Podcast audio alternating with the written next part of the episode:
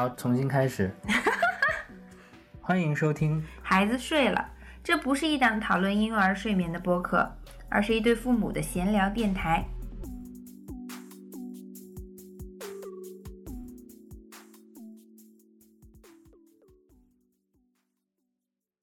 今天是我们这个播客的第一期，是一个试播期。然后我们今天谈的话题是跟房子有关。我们调了两杯丰台冰茶。然后你要不讲一下为什么要聊跟房子有关的事情？好，背景就是我们最近，我们前段时间搬了家。原来我们的生活状态相对比较稳定，住在自己的房子里。呃，当时应该也是遇见比较长的一段时间是可能不会换房的。对，当时是这么想的。比较稳定，但是后来有一些有一些变化，然后，所以我们现在又租了一个房子。把原来的房子给租出去了，就是生活迎来了迎来了一些变化，之前也没有想到的很多事情，然后所以现在就变成我们现在现状是，可能之前没有想过会租房子，现在变成现在租租了一个房子之后，然后而且可能还有有想换房子想法，所以我们又开始重新开始，以前没有考虑过房子这件事情，然后最近开始思考房子这件事情，所以第一期我们就想聊聊一个大家都会遇到的问题，就是关于房子。那我们首先要聊的是关于租房和买房的这样一个心态的问题。我觉得很多人都应该会对租房和买房有不同的看法吧。因为我自己在最近这段时间，我会觉得自己的心态上有一些以前没有过的感受，所以我想问你，比如说租了房子之后，你的心理上有没有什么变化？哦，你有什么心态上你有什么变化吗？就是还是有的。以前感觉自己的房子不管怎么样有很多问题，或者是呃有些不满意的地方，但是总感觉是就是心理上感觉是有归属感的。最开始换到一个房子之后呢，就会发现它又有很多新的问题，然后就很恼火，就对这个房子呢不能说看不上吧，但是就是觉得没有以前家好。对，就是有一段时间没有家的感觉，就感觉像是一个临时的住所，天天盘算着什么时候能搬回去。但是最近随着日常生活呀，渐渐的跟这个房子产生更多关系，感觉还是心里会有变化，已已经开始默默的把这里已经当成家了吧。像比如说我的导航软件上，我还没有把家的地址改成这个地方，可能就是对这个情况的一种心理上的不认同吧。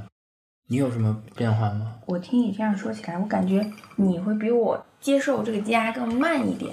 我好像对，就是我，我会觉得，我好像更觉得，比如说跟你在一起，我们在一起就是家，在哪里我不会觉得，就只要我们在一起，这个空间我就会觉得是家。就比如以前我在上大学的时候，我印象很深，就是我们一起出去，然后跟室友一起出去，然后我们说要回去的时候，我都会说我们回家吧。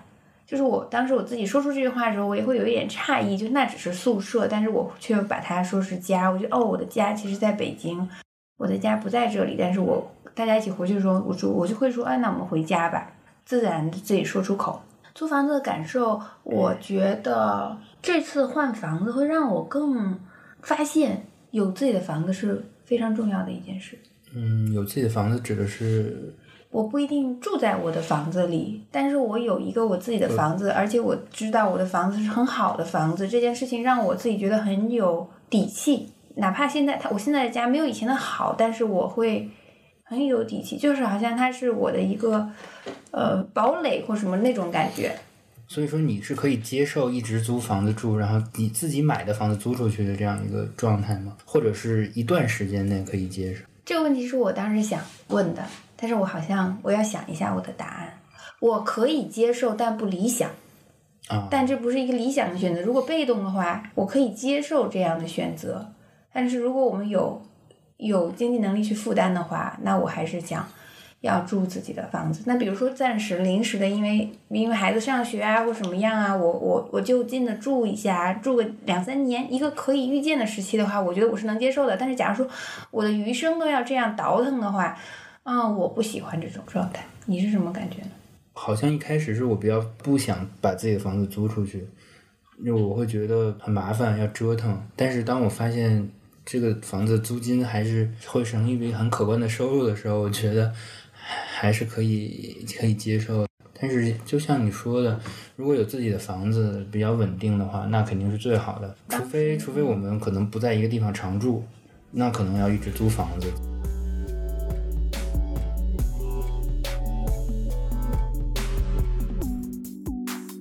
所以我们是不是现在要聊一下这个这个房子特定的这个房子？就是现在住的这个房子，对，嗯，就是比较具体的聊聊这一个房子。你就是你，你觉得住在这边感觉怎么样？也好啊，不好啊？我觉得有几个不好的地方是肯定是因为换了房子之后，因为比原来的房子要小一些，所以可能有些功能就丧失掉了。比如说我在原来有一间卫生间可以做我的暗房，然后现在就失去了这个这个功能了。但是我也觉得其实也可以，就是也可以接受，因为另外一个我觉得交通稍微有些不方便，包括还没有没有完全通地铁，没有就是经常会堵车，周围的商业也不是很发达。其他的感受有一些比较有意思的地方，就是我觉得这边的环境会更比原来住的那边会更好一些。原来就是相当于住在一个半临街的一个社区里面，周围没有一些活动的空间。然后现在我们楼下有一条河，两岸都是那种滨水的步道，包括有很多小的公园儿，感觉会有很多惊喜的空间。房子周围有很多让人很开心的地方。在这个房子里住，我开始对它的户型很不理解。觉得有很多很奇怪的地方，但是我们也做了一些调整吧，感觉现在还挺舒服的。我是觉得住在这边，对，就是可能我上班会远一点吧。以前我可以骑自行车很快就上班了，但是我会觉得通勤上通勤时间的拉长，有时候觉得也不一定是坏事。如果以后通地铁了，我还可以，就我还哎，好像以前都是匆匆忙忙的，我可能临上班半个小时我才起床。现在我可能我被迫的我就很早起床了，然后我在路上的时间多了，我可以有时间听听东西之类的吧。所以这个是也不一定是坏事。是。然后我觉得现在我开车送你去上班要一个小时，咱俩每天又多一个小时可以相处相处的时间。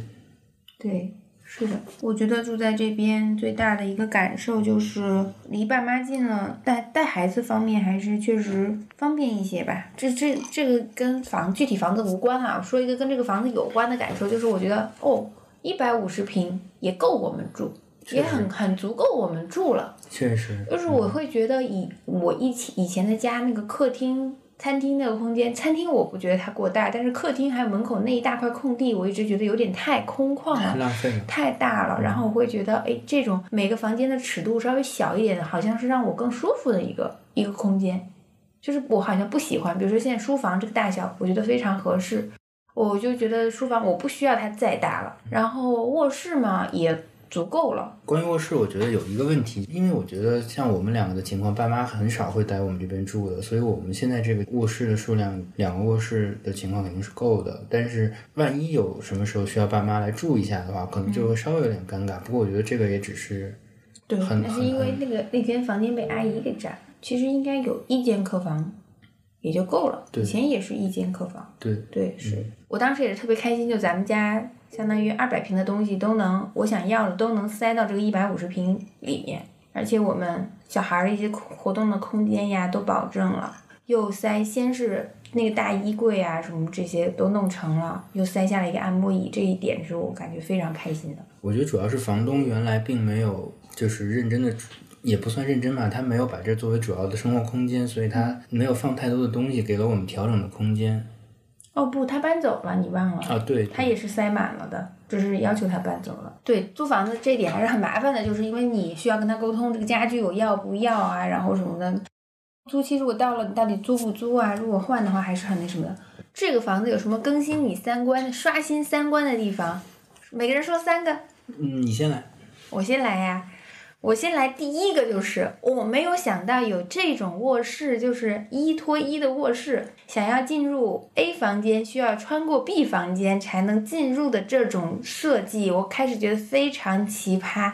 本来这个房子是一个三房，其中两间就是那一个，其实它我认为它可能就是一个房间，因为。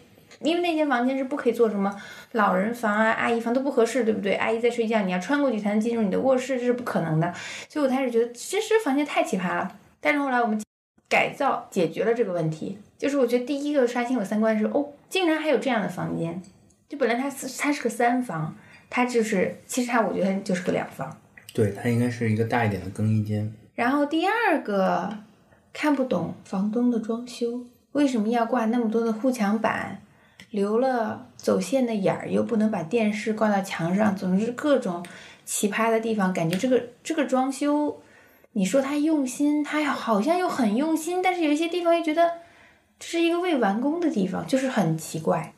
第三个刷新三观的，不能说刷新三观，第三个是我的一个新的感受，就是诶，住高层还是挺爽的。这个应该是我住过最高的一个房子了。我以前在深圳住的最高的是二十一层，但是那个时候好像很小嘛，对 view 啊什么的是没有什么感受的。现在就是，哎，住高层还是挺爽的，可视野还是挺好的。这个是我的三个感觉。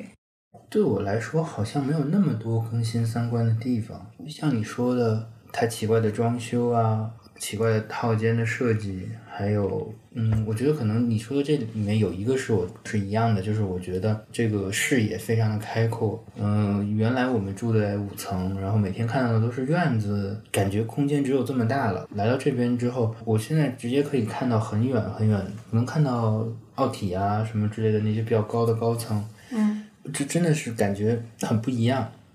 挺爽的，你一眼就能发现今天的天气是好是不好。有时候夕阳啊、朝霞呀、是很美的。对，还能看到很多，原来经常看不到月亮，因为被因为角度的问题。现在就是看到月亮，看到星星很方便，看到人放风筝，看到飞机，嗯，还能看到河边，就很还不错。是的，我觉得对于我来说，我就很喜欢看天空，总是很漂亮的。对，我觉得很开阔，对心情也有也有缓解吧。所以这个房子的装修，你有什么要说？就是对你，你你觉得它这个装修奇葩在哪里？你觉得它这个装修哪里没做对？我怀疑房东可能原来的房东可能是个左撇子，因为他因为我首先我是一个左撇子，但是我已经对就是适应了右手的世界。没错，感觉我会推门啊、找开关的方向啊，都是跟正常人是没有区别的。但是他完全反过来了，就会觉得很别扭。然后它开关是放在门的背面，就是你推开门之后还要摸黑摸到另外一边去开去开开关，感觉感觉所有东西都反过来了。是的，很奇怪。可能他为了就是他的这个隐形门和护墙板，为了追求一个划分的比例吧，它的门也不是很宽。我觉得可能有些地方是为了省钱，嗯是为了做节约吧，但是不是很好用。比如说它有一些门把手，它没有做那种就是下压式的那种开关，它只是一个固定的门把手。嗯，但是它不是竖着装的，它是横着装的，所以让人有一种天然的下压的冲动，结果那个门把手就被压压坏了。还有一些柜子有点怪，其他的可能就是一些材料的使用啊，包括一些交界的一些细节了。你觉得呢？我啊，我就是觉得不知道啊，反正就是跟我们装修的思路可能不是很一样。但是我想问问你，比如你作为一个建筑师来说的话，因为抛开这些审美这些我们不说啊，你认为装修的时候更应该注重什么方面？对于我来说，可能更注重的是就是使用吧，功能上的一些舒适性啊，包括一些就是跟生活习惯有关的，你的身高呀，你的、你能够到的范围，然后你喜欢把东西摆出来还是收起来，可能会是一个比较细致的一些感受吧。我觉得咱俩在装修思路上应该还是比较统一的吧。就咱们对家做了一些改造哈，我觉得就要不然咱们就说自己最喜欢、最高兴的一点吧。你觉得你最得意的，觉得最棒的？因为我是感觉它这个房子本来真的是不好住的，被我们这样收拾了之后，就能比较满足我们的居住需求。我觉得我最得意的就是把那个套间变成了一个小书房，加了一个小桌子，然后摆了一个电脑。嗯、我有两个电脑，一个是工作用的，一个是处理照片的东西用的。我处理照片的电脑就放在了就是正经的这个书房里，我的书桌就没有地方了。然后我把工作用的电脑放在了离卧室很近的那个书房，因为我经常工作起来就要熬夜嘛，还挺有意思的。就是孩子和和你睡了之后，我就可以在外面。要是在书房，就会离你们很远。嗯，他在那边呢，就有什么事情都可以帮上忙，然后又不耽误自己的事情。以前咱们俩住在那个卧室里就放了一个桌子嘛，那个时候我就感觉挺好的。包括我们在 租房子的时候也是，嗯我嗯，们也在里面放了一个书桌。对，嗯，是的。我对这个房子最开心的改造就是那个洗衣服的空间，还有晾衣杆儿。就我觉得我对房子有地方晾衣服很比较重，很很在意的。对我觉得必须要有一个能够晾衣服的地方，我不接受烘干机解决一切，因为我觉得有南方人基因里的晾衣是吗。然后它这里这个房子，我就觉得如果没有这个阳台的话，就会大大减分。像我爸妈家就没有这样的一个空间嘛，我觉得就，因为我觉得，对我就觉得不好不方便。然后这个阳台的改造，我塞下了烘干机，然后把小孩儿的洗衣机也塞下了，因为开始没有想到嘛，所以现在那个空间能放下三个机器，又放下了。对我可能最喜欢的是那个阳台，就最开心的是那个阳台，然后又放下了有地方晾衣服，有地方平摊的放晾衣杆儿，然后又有地方收去收纳那些清洁用品，然后包括它那个门儿上面也被我钉满了东西，抹布可以晾在那里啊，就这些小的改动是我觉得这个空间是我觉得它解决了这个家功能上的一些问题。它的阳台居然做了二十厘米很深的吊顶。当时我们约的装晾衣杆的师傅，因为螺栓不够长而来了第二次。我真的不懂他是要省钱还是想花钱，所以现在在这个房子里住了有几月搬过来的？八月。八月份，那搬过来三个月，八月、九月、十月是要四个月，四个月嗯四个月了。你觉得这个家里面你最喜欢的空间是哪里？我好像还是最喜欢最喜欢书房吧。是这个书房还是那个书房？嗯，这个书房，嗯，因为这个书房的椅子比较舒服。就这个理由。那个书房好，画图有的时候会很累，你画个。椅子吗？对，我可能需要把这个椅子推过去。我在这边，因为这个书房有很大的窗户，能看到外面。嗯我更想来这边，但是嗯确实因为有的时候要用那个电脑去画图的时候，就只能在那边。发现我每天不知道早晨起来不知道干什么的时候，就会来这个书房坐一会儿。其实我本来的答案跟你一样，但是就在刚刚说你说的时候，我脑子又冒出来另外一个答案，就是我开始是觉得我也最喜欢这个房间，因为它的视野非常好，而且坐在这边就相当于是一个自己的时间，可以做自己的事情，对于我来说。然后包括我就是说吸奶，我后来也换到这个屋子，我就觉得在这里自己安静的吸奶，因为我觉得吸奶是一个我很想不被打扰的事情，不管是孩子还是别人，我都不希望来打扰我，我想自己把这些事情做完的那种。然后我觉得这个房间是视野很好，然后是自己的时间，我更喜欢这个房间。但是后来刚刚你在说的时候，我脑子又冒出了另外一个地方，就是咱们的主卫的浴室，我会觉得那个空间也很舒服。那个厕所其实最开始在看，就那个厕所其实最开始给我一个惊喜的，因为我在看房的时候是没有注意到它有浴缸的，我开始以为那个门打开就是那个门后面是个是堵墙，对但是后来。对对对，我签了这个房子之后，我发现哦，这里有一个浴缸，我就非常开心。而且我觉得那那个厕所，其实你那个主卫的厕主卫跟咱们家的主卫比谁更大？嗯，我觉得那个更大。他的这个更大是吗？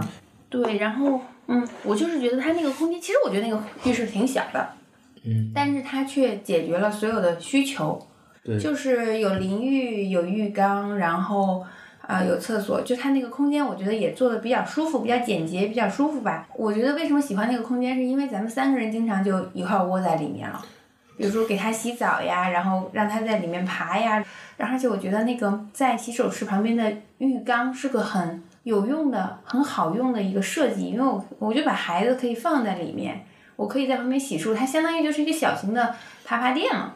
一个围栏，小型的围栏了，而且我觉得我们三个人窝在里面，就是对吧？有时候你坐在马桶上，值得推荐的育儿设计。你坐在马桶上，他在地上或者浴缸里爬，就是我们三个人都可以在那个空间里面，我们在那里相处了很久。呃，也不能说相处很久，那个是我嗯至少们每天有一个独处的，我们三个人相处的时光在那个浴室里度过，所以我觉得，哎，那个浴室也是我比较喜欢的一个空间。好的，那我们聊这个房子差不多了，那我们要不聊一聊从小到大跟其他的房子产生的一些回忆，或者是嗯相关的一些事情？我觉得我们两个生活经历有些相似的地方吧，但也有不一样的地方。你可能搬家的次数比我多，这么多年你住过的哪个房子是让你印象最深的，或者是觉得忘不了地方？我其实不用想我住过哪些房子，我不用捋我住过哪些房子。其实我住过挺多房子的。但你问这个问题，我脑子里面冒出来第一个房子是我在深圳的第一个家。那个家，我觉得可能只有我感觉，它只比我们的卧室大一点点，或者可能是卧室加上那个南书房那么大吧。是个一居室，那个时候是那个好像是在深圳，当时去的时候是一个一个临时的楼房，反正它后来肯定是被拆掉了的。那个时候是我爸爸先去深圳工作了半年吧。然后他稳定了之后，把我和我妈妈，就是我们就接过去了嘛。然后相当于那个时候是我，我本来我跟我妈妈自己在在那个安徽又生活了半年。然后那个时候我们俩，我们一家三口相当于过去，我跟我妈妈过去跟我爸爸团聚的那样一个地方，而且很新奇。来到深圳真的好，很热，很夏天的感觉的那个一个地方，脑子里面出现的是那里。那个楼真的应该是很破的，但是我现在已经都记不清它长什么样子，但是应该是一个非常破的楼。啊，那个时候，呃，邻居都是我爸爸的同事哈。那个时候是公司可能集体大帮大家安排的一个楼，很多同事住在一起。所以邻里之间的关系会比较比较比较亲近，然后也会有一点微妙。比如我大概就会能感受到某某的叔叔和他老婆是不好接近的，他们是跟我们是不是一样的人？可能工作上跟我爸爸也会有一点摩擦的那种感，或者有竞争的那种感觉。或者能感，我能感受到一点。嗯，每个家的小孩的方式啊，啊，那差千差万别。我记得有一个男孩就被他妈妈揍的非常厉害，非常凶。也有一个小伙伴是我们最开始在出租屋的房子认识的小伙伴，然后到现在我们都还会有一些联系的一个女生，有这样一些。你所以你呢？你会记得是哪里？是小红庙吗？这么说可能就是吧，因为我觉得。我在我上大学离开北京之前，我搬过几次家，但是我只能记住两段，一个是从我有印象开始就住在小红庙，然后一直到小学三年级，后来是小学三年级搬到三里河这边，一直到我上大学。我觉得这两段都是印象很深刻的，因为。上大学之前的生活就是没有太大的变化，这两段占据了很多的回忆吧，所以觉得我最开始在小红庙住的也是一居室，但是我们有一个客厅，我记得我爸妈他们的床在客厅，然后我自己的床在，但我印象里，哦，你那个叫一居室，我那我说的那个就是一个开间了，对对。嗯，我们就是一个开间，没有客厅和房间之分。我对那个空间的印象已经很模糊了，但是我还记得就那个楼道，我印象很深刻，因为那个楼道被我画画满了粉笔啊、铅笔啊、墨水啊，就是在墙上、在地上。那个楼道包是是一个我发泄的地方。不是发泄，是一个我很重要的一个玩儿的地方吧。嗯。楼下印象也很深刻，因为我小时候就一直在那边跟小朋友在那边玩儿。嗯，就是一个臭水河是吗？对，然后我们的球经常掉下去，大人经常用树干把球给捞上来，我们再接着踢。嗯。我感觉那边就是最美好的童年回忆，因为那个时候没有什么补习班，没有什么作业，都是放学了就出来玩儿。玩儿。我的印象就是。应该就是那那个房子的印象是最深的，虽然它的空间格局我已经记不清楚了，我只记得它房间里有一些贴砖一样的墙纸，嗯，还有一组我爸妈结婚的时候定做的大衣柜，所以我在那个房子，一个是从大概四五岁住到了不三四岁住到了小学六年小学三年级也要九岁了，嗯，另外一个是从。应该是两千年一直住到了两千零六，呃不不不，那是我两千零年就去上大学了，但是那个房子我们到一七年才一八年才搬的家，就相当于住了快有二十年了。嗯，在一个房子里，我在那个房子，呃，虽然我有一段时间在上海上大学，我感觉我还是只能觉得我是住在那个房子里的，我感觉就是我最长在一个房子里住了有二十年不到，十十八十七八年，那个我从我的。小学一直到研究生毕业，就是感觉是个非常长的一个一个过程了。你最长在一个房子里住过多久？你在这样居高临下的问我问题，就是。我我我我想了一下，我最长住的房子应该是那个新一人的房子。虽然，但那个房子是我们家住的最长的，其实我并没有在这房子里住那么长时间。对，因为你也在外面外地上了一段时间大学。对对，我算算我住了多少年啊？但其实我从一零年按我那回来，种算法的我又上学，一二年毕业之后才开始住，住到一四年跟你结婚搬出来，那也就住了两年。哦，那不是我住的很长的一个地方。那也许在深圳的一个家是最后的那个家是住的时间最长的吧，也就三四年。嗯我，住住的最长的也就三三四年那，就没有比没有，甚至没有在大学宿舍住的时间长。好像是哎。那就像你刚才说的，那你觉得大学宿舍算家吗？嗯，不算，因为我的家人都不在那里。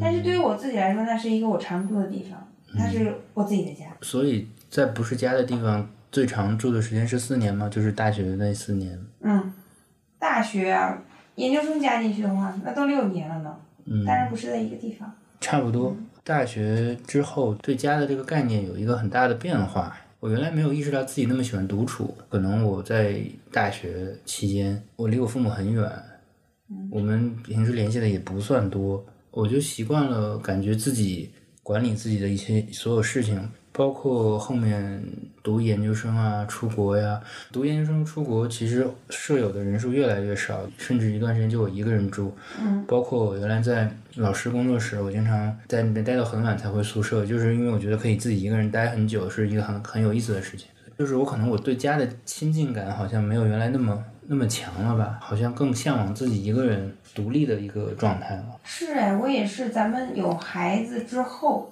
然后探讨说要不要和爸妈住在一起的时候，才发现你这么反对跟爸妈住在。我之前是没有觉得，对你好像跟我说你需要有自己的时间，但是我在想你自己的时间、自己的空间、自己的空间，你好像也没没做什么事情啊。不一定要做什么事情吧，我就觉得嗯在我自己的空间，我自己可以掌控一切，和住在爸妈家的感觉还是不一样。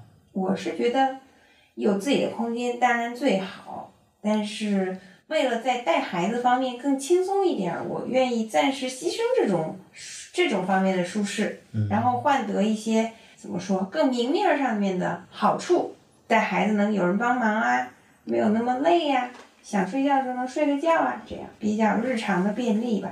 那我们接着往下到下一个话题，对，就是这些是我们以往对于家的记忆吧，一些看法，一些感受。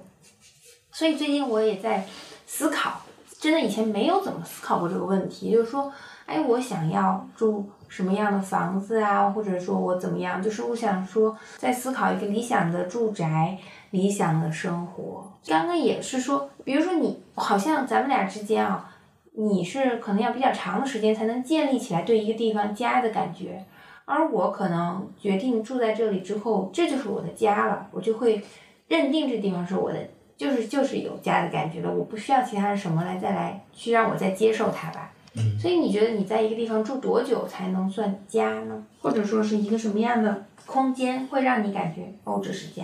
这个确实不是很好回答，我觉得还是比较注重感受吧。当我新到一个地方，我可能还是会缺乏安全感啊，或者想寻求自我保护，可能会对周围的一切环境或者是一些新的东西充满敌意，会有很长一段时间不接受这个地方。但是我真的很难讲要多久才能消化这种状态，因为每次的感觉不一样。像我记得我去上海读书的时候，我前一年的时间我是非常的不适应，上海的各个方面都很难受。嗯，但是我不知道为什么突然有一天我就开始，可能跟室友的接触时间长了，感觉到我们几个人关系确实非常都非常好，然后互相的互相鼓励、互相激励的那种感觉，可能才渐渐的。周围更更多让我感觉安全安心的事情发生，我才能建立对对宿对这个宿舍的空间乃至对整个城市的这样的一个一个认同的感觉吧。像搬到这边，我开始也是确实觉得哪儿哪儿都不舒服，哪儿哪儿都不一样，跟原来习惯的那个家就就就是不一样，你心里多多少少会有一些不喜欢这里。嗯，时间长了，可能随着每天在家在这个地方跟你还有孩子接触啊，我觉得慢慢的算是接受了吧。就是我好像没有你这样需要一个比较长的时间去建立这个过程哈，我你这么说起来，我想到当时咱们俩刚搬过来的时候，我特别开心的。有一段时间，我每天早上都是五点钟起床，五点钟醒了我就吸奶。哎，我有吗？就是过去找圆圆什么的。我当时刚搬过来的时候，哎，也不能说开心，不完全是开心，就是激动，觉得我离圆圆近了，很方便。以前我们在，然后要过来去看他一下，就很是很麻烦的，路上可能要花个二十分钟、三十分钟的。要安排一下才能过来。那现在我现在我想看他，我随时又可以过去了。这样一种肉眼可见的便利，让我当时是非常兴奋的。对，所以我对家没有什么时间空间的要求。那能如果我长期要住在这里了，我就会把它当做我的家。那是不是可以说你你的怎么说呢？你你对于变化的接受程度比我更高呢？对，我应该是对变化接受程度比你更高，因为你可想而知，我从小。那就是一个不停在变化的环境中长大，变化好像对于我来说是很新奇、很开心的一件事情。所以确实是不一样。对我来说，我好像是跟你完全不一样的，因为我记得我第一次有印象的搬家之后的转学，相当长一段时间我是很痛苦的。可能性格上还是比较内向，我感觉我。刚跟我那边的小朋友混熟，突然一下就搬走了，搬到一个没有人认识我的地方，一下接触到了一个班的新的同学，我我真的是确实我花了很长时间才能融入这个集体，变化可能接受的程度真的很。你记不记得我们当时文理分班的时候说要把两个班拆掉，啊，然后当时就是有传言是要拆掉我们班。的时候，其实对我来说我是很惶恐的。我觉得我不愿意被分到拆到别的班去，跟一些不认识的人再重新建立联系。我觉得我认识的人已经很稳定了，我不想很很困惑。嗯，包括我困扰吧，很困扰。对，包括大学，可能大学的时候还好，因为感觉大学。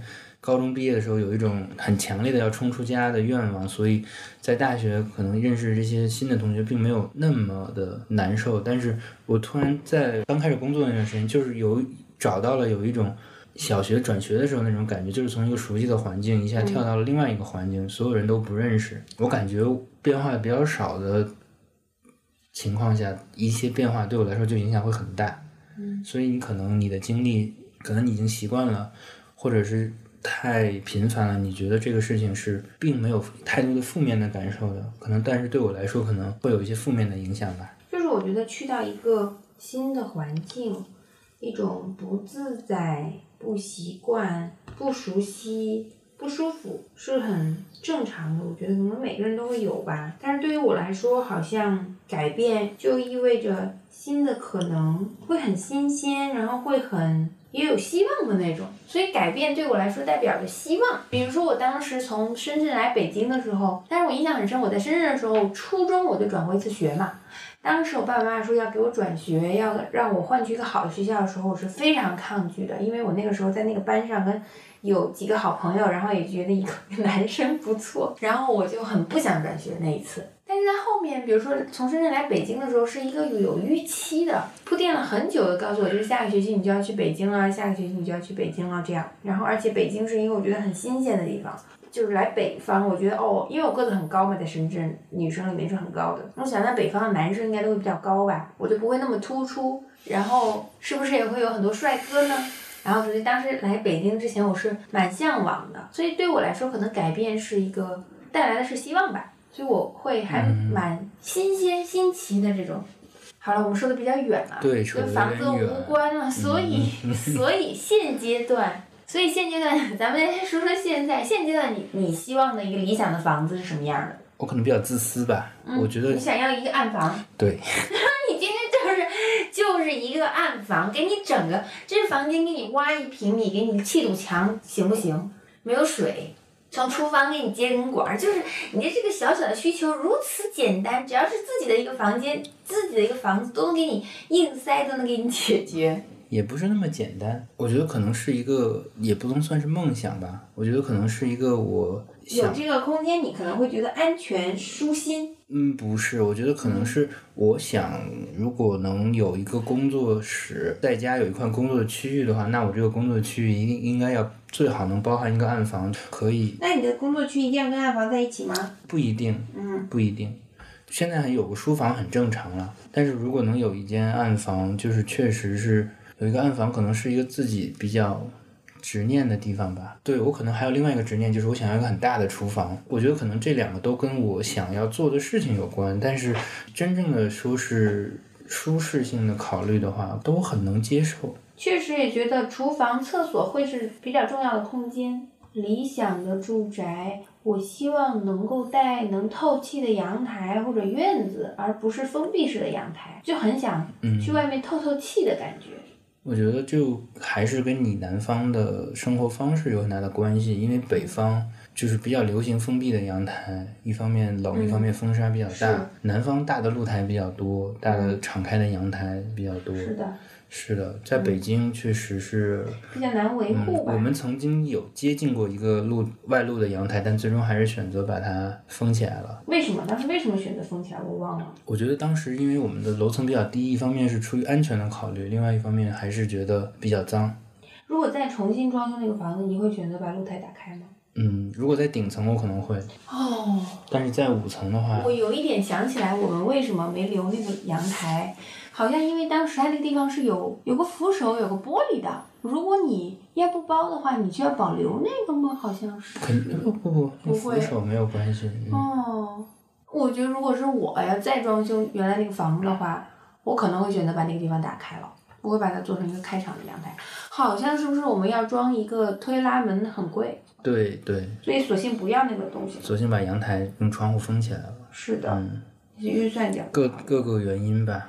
但是我们那个小区大部分人都把阳台封起来了，我觉得都不舍得把这样大一块面积扔在外面吧，都尽量把它包在屋里了。所以我刚刚说了几点，阳台、子，露台或者是花园。对，所以还有再加一个要求，就是我觉得客厅不用那么傻大，房间也不用太大，够用就好。我我觉得小一点的房间尺度对我来说会更舒服。以后我们可以出席就是太太户型的嘛。再刚刚加一条理想的房子，我希希望有一些比较好的公共空间，比如说以后小孩子写作业是可以在客厅或餐厅写啊，这样有就是在一起活动空间的这样一个。比如说就是在做饭的时候，他能在你旁边的一张桌子上写作业，然后你们看着他之类的。啊，对，本来我想说可以边做边交流，但是那就看着他。就是看着他。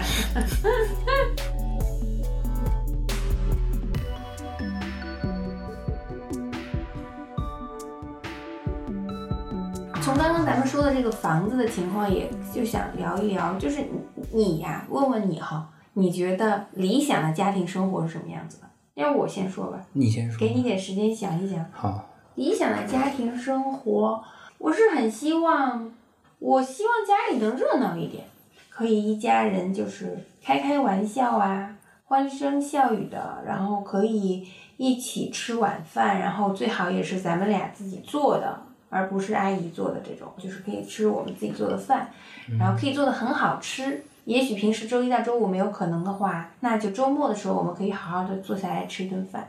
再刚刚加一条理想的房子，我挺喜欢家里热闹的，我也挺挺希望家里来客人的。但是我感觉我们这几年可能因为忙于孩子的事情，感觉跟朋友交流也很少。我不觉得是忙于孩子的事情，我认为之前请朋友来家最大的障碍是波尔图，是因为波尔图，所以我们就没有办法，不敢让别人来家里。我们能决定的是，比如说自己家装修。嗯。那你觉得，如果重新装修的话，你想装成什么样子呢？哎呀，我是觉得哦，功能性我非常明确了。嗯。我比较明确了功能性，我觉得我明确了百分之八九十吧。但是这个风格，我现在变得非常的不好说。之前咱们家装修的时候，我觉得我比较明确，就是喜欢木质啊，简洁，肯定要白墙啊。但是在那个家住了几年之后，我感觉哎，稍微那么的冷清，寡淡了一点。对对对，我可能下一套房子，我可能会想有一些房间，也许我会用艳丽一点的颜色吧。哎，比如说这个房子，现在这个书房，我会更喜欢那面墙，它有这样的有一个比较鲜艳的颜色，会感觉哎也不错。所以你会有什么想法吗？你的想法明确吗？以前在一堆很丑的设计装修里面，我很明确我喜欢什么样，而现在这些年看多了各种各样的美之后，觉得嗯，我都可以接受。但是哪一种是真正适合我的？哪一种是我觉得最舒服的？装修呢，我还需要再好好思考思考。但是这个功能性，我一定是可以把它做得很好的。觉得很有意思啊！就是那天你提这个问题的时候，正好看到一篇文章，就是采访张永和。张永和这是也是国内一个很著名的建筑师，他也搬了很多次家，但是他从来不装修他租的房子。他说他觉得那些房子都设计得很好。怎么讲？就他觉得就已经很好了。那你看看大师是多么有包容度。对啊，然后他说摘录了一段啊，就是他的家里堆满了各种代表私人记忆和情感的物品，呈现出宛如杂货铺般的面目，而不是像许多时髦的家居杂志图片一样，在一个整洁、拒绝烟火气息的居所里，节制而矜持地摆放着昂贵精致的家具以及装饰品，毫无人类活动的痕迹。他说：“人应该和他的历史、他的过往生活在一起，应该在他的家里能够看到关于他家庭的、他的人生的痕迹和故事。所以呢，在他看来，四面墙包围下的居住空间是肯定会变的，但是各种记忆和情感的物品才是构成这个家真正氛围的东西。所以我觉得也很有道理，就是他摆了很多家里的合影啊、照片啊，然后包括从家里带来的东西。然后他每次他说他会对这个房间进行改造，但也不是说是大刀阔斧的重新装修，可能就是买个家具，从新摆一摆，然后就完了。我觉得抛开设计师的执念，有的时候确实是可以不太在乎自己的家装修成什么样子。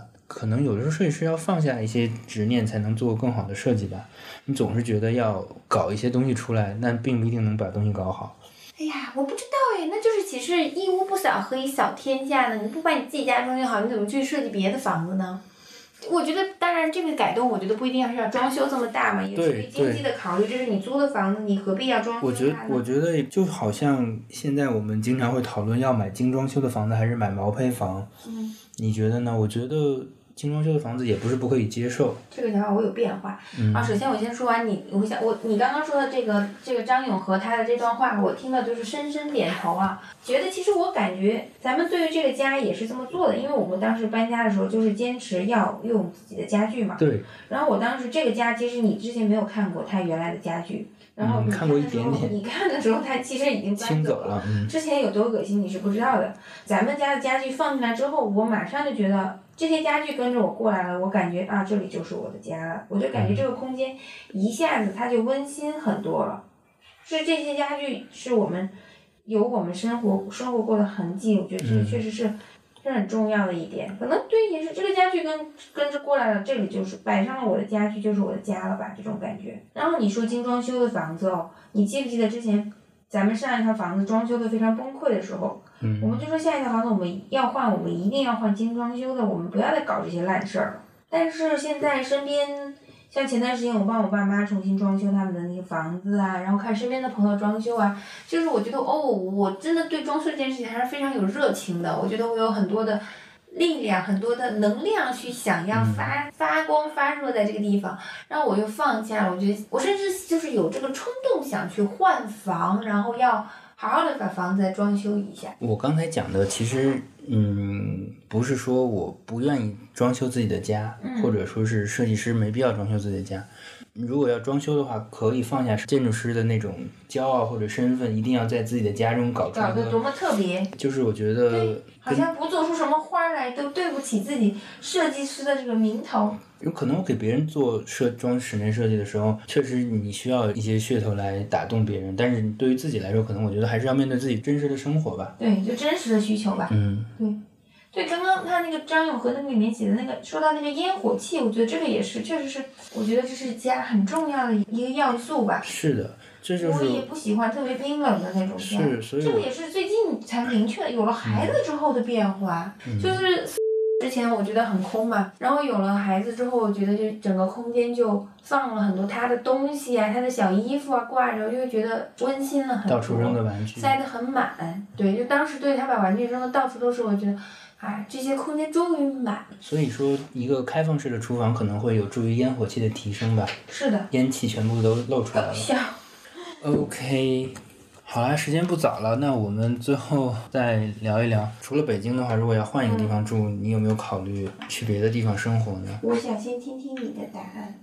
我想过在南方找一个地方，但是具体在什么地方？不知道，不知道。我的想法也很简单，我觉得这个地方只要有趣，我就会愿意生活。还不一定要是一线城市什么样？我觉得我现在感觉比较有趣的地方啊，如果是比较发达的地方呢，那就杭州、上海、广州。我以前挺喜欢，有点想回深圳，但是现在后来觉得。